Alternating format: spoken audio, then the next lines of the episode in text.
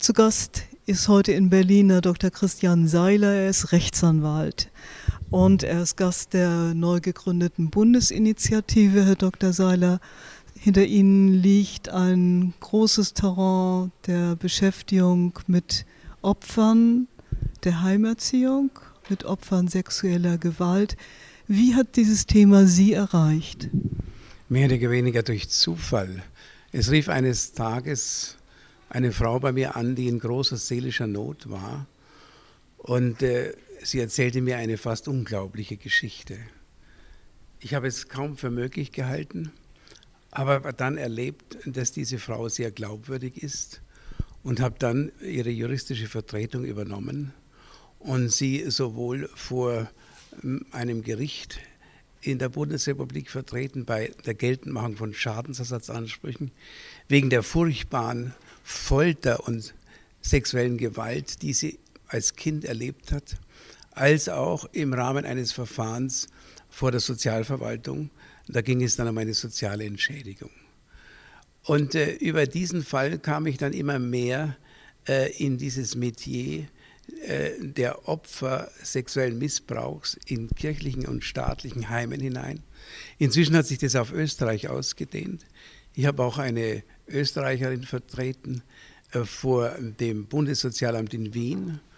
Und äh, dieser Fall wurde zu einem Erfolgsfall für viele österreichische Heimkinder, hat sich sehr herumgesprochen. Und insofern kamen immer mehr Opfer auf mich zu. Und aus dieser Tätigkeit hat sich natürlich im Laufe der Jahre auch ein Erfahrungsschatz gebildet, der mir jetzt bei der Vertretung weiterer Opfer zugutekommt.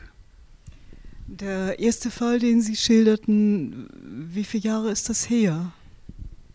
Das fing vor fünf oder sechs Jahren an und hat sich sehr, sehr lange hingezogen. Es ging ja zunächst darum, für dieses Opfer vor Gericht Prozesskostenhilfe zu erhalten. Diese Menschen sind ja in großer finanzieller Not. Und äh, es hat Jahre gedauert, bis ja diese Prozesskostenhilfe zugesprochen wurde. Und dann begann der eigentliche Prozess und die Sache scheiterte schließlich an der Einrede der Verjährung von Seiten der Kirche. Ich habe versucht darzulegen, dass äh, dieses Opfer gar nicht in der Lage war, Klage zu erheben, weil sie so traumatisiert war, diese Frau. Das Gericht folgte mir in dieser Argumentation, aber es ist dann nicht gelungen, bis ins Detail nachzuweisen, dass der Missbrauch gerade in der noch von der Verjährung nicht erfassten Zeit stattfand. Es ging über zehn Jahre insgesamt. Und deshalb ist dieses Verfahren leider gescheitert. Aber sehr erfolgreich war das Verfahren vor der Sozialverwaltung. Dort hat äh, dieses Missbrauchsopfer eine lebenslange äh, Entschädigungsrente erhalten, von der die Frau jetzt leben kann. Und ähnlich ist, ist es dann auch Ähnliches ist auch in Österreich passiert. Ich bin also in Deutschland nach dem Opferentschädigungsgesetz vorgegangen und in Österreich nach dem Verbrechensopfergesetz. Zwei Gesetze, die sich sehr ähneln, spiegelbildlich ähneln. Wie ich von dem Erfolg in Österreich las, ich glaube es war in Tirol, in Tirol ja. Und es wurde über den Verband ehemaliger Heimkinder oder Verein äh, äh, publiziert. Habe ich zurückgefragt und geschrieben, ist das wahr? Mhm. Ist das wirklich wahr? Mhm. Ich konnte es mir gar nicht vorstellen. Sie haben also diesen Prozess gewonnen und ist inzwischen auch eine Entschädigungszahlung erfolgt oder schwebt das noch? Die Entschädigungszahlung läuft inzwischen seit äh, über einem halben Jahr und wird möglicherweise in zweiter Instanz sogar noch erhöht. Es kann sein, dass äh, noch ein höherer Betrag zugesprochen wird. Ich hoffe es, denn auch diese Entschädigungsrenten sind natürlich nur ein Teil der Wiedergutmachung der furchtbaren Erlebnisse, die diese Kinder erlebt hatten. Und dieses Opfer, das von mir vertreten worden ist, ist über zwei Jahre hindurch sexuell missbraucht worden äh, kam dann auf die schiefe Bahn, hat keine vernünftige Arbeit mehr gefunden. Das sind typische Biografien von Heimkindern, die durch Prügel, sexuelle Gewalt, Demütigung und Erniedrigung ihren Lebensweg nicht mehr gehen konnten und kaum mehr auf die richtige Bahn kamen. Wie ist es denn mit der Verjährung? Auch dieser Fall, den Sie jetzt schildern, unterliegt doch der Verjährung oder nicht? Wie konnten Sie das äh, überwinden? Da muss man unterscheiden zwischen dem Zivilprozess, in dem Schadensersatz eingeklagt wird.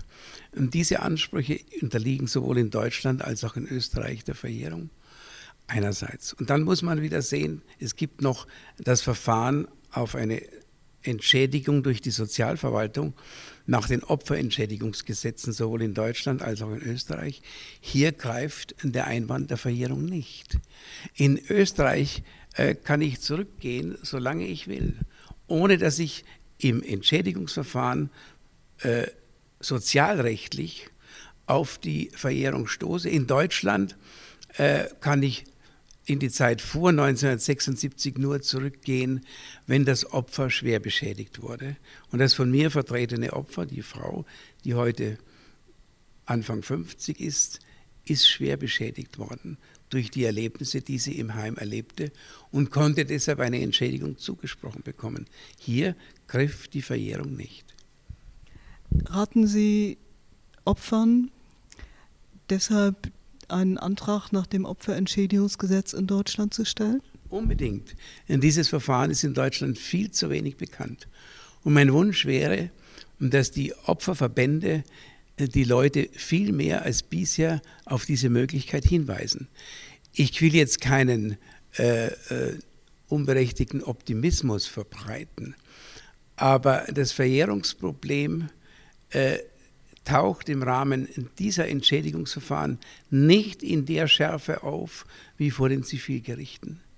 Entscheidend ist, dass die Menschen schildern, was ihnen passiert ist, dass sie schildern, wie sie seelisch und körperlich misshandelt wurden und krank wurden dann, welche Folgen diese Misshandlung hatte, auch für ihre berufliche Entwicklung. Wenn dies nachgewiesen werden kann, beziehungsweise wahrscheinlich gemacht werden kann, der volle Beweis ist im Sozialentschädigungsverfahren nicht erforderlich, dann kann es zu einer Verdienstentschädigung kommen. Ich möchte Sie jetzt nicht mit Einzelfällen, die mir im Kopf sofort äh, auftauchen, belasten, weil es geht uns ja darum, dass etwas gelingen soll und das nicht gelungene äh, können wir eventuell ändern oder auch nicht. Dennoch ich kenne einen Antrag, der gestellt wurde nach dem Opferentschädigungsgesetz, auch dem entsprochen wurde und der Mann bekam ein monatliches Entgelt daraufhin von 5,75 Euro. Macht man da noch was oder ist es dann einfach so und man muss es schlucken? Das ist natürlich entmutigend. Es ist fast ein Hohn auf das, was dem Opfer passiert ist. Ich kenne diesen Fall nicht. Es wundert mich auch, dass der Betrag so niedrig war. Man kann nicht pauschal sagen, dass eine größere Rente herauskommt, aber in dem Fall, in dem ich tätig geworden bin, ist es gelungen, nicht aufgrund meiner besonderen äh, Qualifikation, sondern weil die Biografie dieses Opfers so war, dass eine hohe Entschädigung bezahlt werden musste. Und ich glaube, es gibt viele solche Biografien, die bisher noch nicht in solche Opferentschädigungsverfahren eingebracht wurden. Meine Brücke würde ich gerne zu den Bürgern in der Bundesrepublik schlagen. Zu Österreich kann ich weniger fragen. Die Bürger denken, das ist ja prima. Es hat mit der guten Frau Vollmer den runden Tisch gegeben und die guten Politiker und die ganzen Rechtsanwälte der Kirchen und der Justizbehörden, die haben das schon geregelt. Mhm. Was wollen denn eigentlich bitte schön immer noch diese Leute, die sagen, wir waren in Heimen, wir sind misshandelt worden. Es scheint aber ganz anders. Auch äh, das Budget, was gebildet worden ist, was ja niedriger ist als ursprünglich angekündigt und gedeckelt, obwohl es nicht gedeckelt sein soll, soll ja nun ausbezahlt werden. Trotzdem ist noch eine große Unruhe, von der die Bundesbürger gar nichts wissen. Was ist zu tun? Die Bundesbürger glauben, dass dies eine Lösung sei, weil sie nicht wissen, was diesen Kindern wirklich passiert ist. Nur wenn man die konkreten Fälle kennt, die Fälle, in denen Kinder sexuell missbraucht, vergewaltigt wurden, gedemütigt wurden, zur Zwangsarbeit gezwungen wurden, kann man beurteilen, wie groß der Schaden ist. Und dann erkennt man, wie gering das ist und wie unverhältnismäßig das ist, was der runde Tisch diesen Kindern heute bietet. Eine Entschädigung für äh, Rentenausfälle in Höhe von 300 Euro monatlich oder Sachleistungen bis zu 10.000 Euro sind nicht annähernd in der Lage, äh, den Seelenmord, die Zerstörung von Biografien, von Leben, von der Entwicklung, der beruflichen Entwicklung äh, gut, wieder gut zu machen. Was hier geschehen ist, sind im Grunde genommen Almosen. Es war eine Alibi-Veranstaltung, dieser runde Tisch, aber er kann nicht annähernd für sich in Anspruch nehmen, das Problem wirklich gelöst zu haben. Und deshalb ist es wichtig, dass der Schutz der Opfer für die Vergangenheit und die Zukunft weitergeht. Es müssen rechtliche Möglichkeiten geschaffen werden, damit die Zwangsarbeit zum Beispiel, die vom runden Tisch nicht als solche anerkannt wurde, entschädigt wird. Es müssen Möglichkeiten geschaffen werden, dass der Einwand der Verjährung endlich aufhört im zivilrechtlichen Verfahren. Der Staat und die Kirchen könnten von sich auf auf diese Einrede verzichten. Die greift nicht automatisch, Warum verlangt die Öffentlichkeit und die Politik nicht vom Staat und von den Kirchen, dass sie endlich darauf verzichten zu sagen, euch ist zwar Schlimmes passiert, aber das ist so lange her, dass wir damit nichts mehr zu tun haben wollen. In dem Moment, in dem man auf die Einrede der Verjährung verzichten würde, könnte man die Fälle vor Gericht aufdecken. Genau dieses wird den Kirchen ja gesagt, aber sie reagieren ja nicht. Gut. Die nächste Frage wäre so im Stichpunkt. Verzichtserklärung will man ja auch von den Heimkindern und von den Opfern haben. Wie stehen Sie dazu? Was bedeutet für Sie Verzichtserklärung? Es wäre unzumutbar, wenn man äh, diese Almosen, die man den Heimkindern jetzt gewähren will, mit einer Erklärung verbinden würde, dass sie auf alle weiteren Ansprüche, die ihnen zustehen, verzichten würden. Ich halte so einen Verzicht für sittenwidrig, juristisch gesprochen, für rechtswidrig und damit auch für nichtig. Sie sprachen eben 300 Euro als monatliche Rente an. Meines Erachtens wird die nicht ausgezahlt. Nein, das trifft ja nur auf ganz wenige zu, die Rentenausfallzeiten hatten. Und zwar auf Kinder ab 14 Jahren. Die Zwangsarbeit begann ja schon weit früher. All diese Probleme blieben ungelöst am runden Tisch. Über Geld wird sowieso sie ungern gesprochen. Es wird nur gesagt, wir haben eine Entschädigung bekommen. Oh, kaum einer sagt, wie viel er bekommen hat. Und damit kommt natürlich in so einer Blase der Unsicherheit und Ungewissheit schon der Mensch in, der, in unserem Land auf die Idee, die sind alle gut ausgestattet und entschädigt. Kann man daran was tun? Kann man was veröffentlichen? Indem die Presse die Öffentlichkeit aufklärt, dass hier Unrecht nicht wieder gut gemacht wurde, sondern mit Scheinlösungen abgespeist werden sollte indem die Öffentlichkeit immer mehr erfährt, was in diesen Heimen wirklich passiert ist. Vor zwei Jahren ging eine Welle der Empörung durch die Öffentlichkeit. Inzwischen ist dieses Thema sozusagen wieder abgehakt und man geht zur Tagesordnung über. Deshalb ist es wichtig, dass man immer wieder darauf hinweist, dass es eine Gruppe in unserer Gesellschaft gab und gibt, die keine Stimme hatte, das Unrecht, das ihr widerfahren ist, öffentlich geltend zu machen.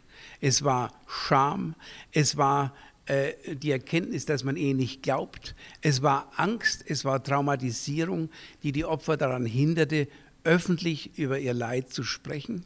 Und die Öffentlichkeit will es nicht mehr hören, weil das Thema gewissermaßen vorbei ist. Sehen Sie eine Chance, dass man die Eckpunkte, die zu dieser jetzigen Situation geführt haben, also Schweigen, es ist alles in Ordnung, ab und zu geht mal eine Flamme wieder auf, sehen Sie eine Möglichkeit, dass wir die Eckpunkte zusammentragen und sagen, da war der Fluss, da ist er unterbrochen worden, praktisch wie so ein Gelenk, ähm, wo man nachvollziehen kann, wie die Meinungen auseinandergingen. Man müsste in möglichst kurzer Form äh, die Entstehung des runden Tisches und seine Ergebnisse schildern. Man müsste schildern, wie die Petition eingereicht wurde, wie dann beschlossen wurde, wir gründen einen runden Tisch. Aber man müsste schildern, wie die Vorsitzende dieses runden Tisches, die Frau Dr. Vollmer, äh, versucht hat, äh, die Probleme einzugrenzen und sich vor vielen Fragen abzuschotten.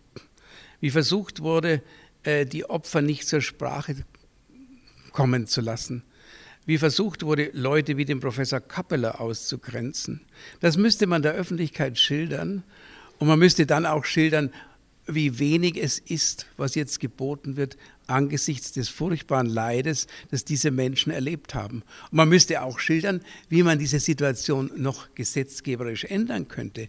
Es gibt ja einige Vorschläge, die momentan im Rechtsausschuss des Deutschen Bundestags diskutiert werden. Ich habe es schon er erwähnt, die Frage der Verjährung müsste man in Zukunft ändern und auch für die Vergangenheit, um den Opfern gerecht zu werden. Das Thema ist komplex, ohne Zweifel. Aber es ist möglich, es einfach und dennoch wahrhaftig und richtig darzustellen. Und ich sehe hier eine große Aufgabe der Presse, hier mitzuhelfen. Wie geht es denn eigentlich heute Opfern sexueller Gewalt besser? Werden die besser behandelt? Ich glaube, dass man vorsichtiger geworden ist, dass man Angst hat äh, vor der Aufdeckung und dass man Angst hat, erneut Unmut, auch in der Öffentlichkeit, wie es ja der Fall war, äh, zu erregen. Aber ich glaube nicht, dass die sexuelle Gewalt von einem Tag auf den anderen jetzt aufgehört hat. Deshalb ist es wichtig, den Kirchen und auch den, dem Staat als Träger von Heimen auf die Finger zu schauen. Und deshalb ist es wichtig, die Richtlinien der Deutschen Bischofskonferenz zu durchleuchten und die Praxis äh, anzuschauen, äh, zu der diese Richtlinien führten. Wir werden immer wieder Fälle sexueller Gewalt erleben und wir müssen mehr dafür tun, in Zukunft die Leute und die Kinder davor zu schützen. Herr Dr. Seiler, es gibt den Schraubenschlüssel am Band für ganz besonders äh, intensive Handlungen von Menschen, die sich eigentlich gegen eine Aufklärung gestellt haben. Würden Sie diesen Schraubenschlüssel jemanden vergeben mögen? Auf jeden Fall den Kirchen. Äh, die Kirchen haben sich am intensivsten gegen die Aufklärung gewehrt, insbesondere der jetzige Papst als damaliger Vorsitzender der Glaubenskongregation. Er hat wirklich ein Vertuschungssystem entwickelt, was ihm ja auch Professor Küng vorwirft, äh, weltweit. Und er ist mitschuldig daran, dass die Verbrechen fortgesetzt werden konnten. Die Priester, die sich an Kindern vergangen haben, wurden einfach versetzt. Ein Kardinal Gröer starb als Kardinal in einem Kloster völlig unbehelligt. Und so gibt es viele Fälle, in denen Verbrechen auf furchtbare Weise vertuscht wurden. Am stärksten haben sich hier äh, die Kirchen betätigt. Denen würde ich diesen Schlüssel, diesen Schraubenschlüssel am ehesten überreichen.